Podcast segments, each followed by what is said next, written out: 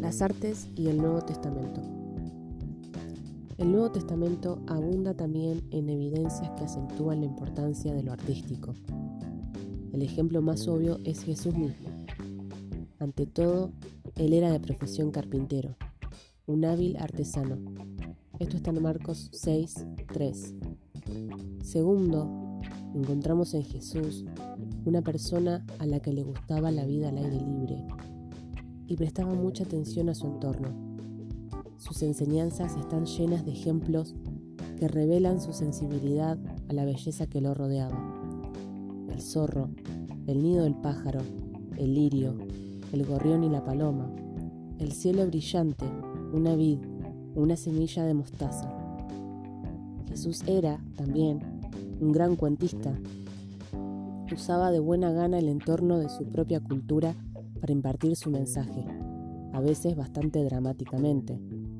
Muchas de las parábolas eran historias ficticias, pero igualmente fueron usadas como vehículos de comunicación para enseñar verdades espirituales.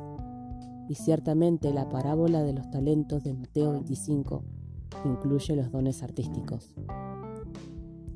El apóstol Pablo también alude a la estética en Filipenses 4:8 cuando exhorta a los creyentes a meditar y reflexionar sobre todo lo puro, todo lo amable, todo lo digno de admiración, todo lo que sea excelente o merezca elogio. Además, se nos dice en Apocalipsis 15, versículos 2 y 3, que habrá expresiones artísticas en el cielo. Así que las artes tienen un lugar tanto en la esfera terrenal como en la celestial. También debemos recordar que toda la Biblia es no solo revelación, sino que es una obra de arte en sí misma. De hecho, contiene varias obras de arte, una verdadera biblioteca de gran literatura.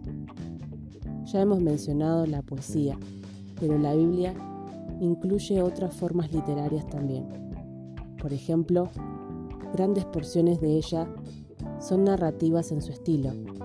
La mayor parte del Antiguo Testamento es narración histórica o narración profética, y los evangelios, que relata el nacimiento, vida, enseñanzas, muerte y resurrección de Cristo, son narración biográfica. Aún las cartas personales de Pablo y los demás autores del Nuevo Testamento pueden ser consideradas muy apropiadamente literatura epistolar.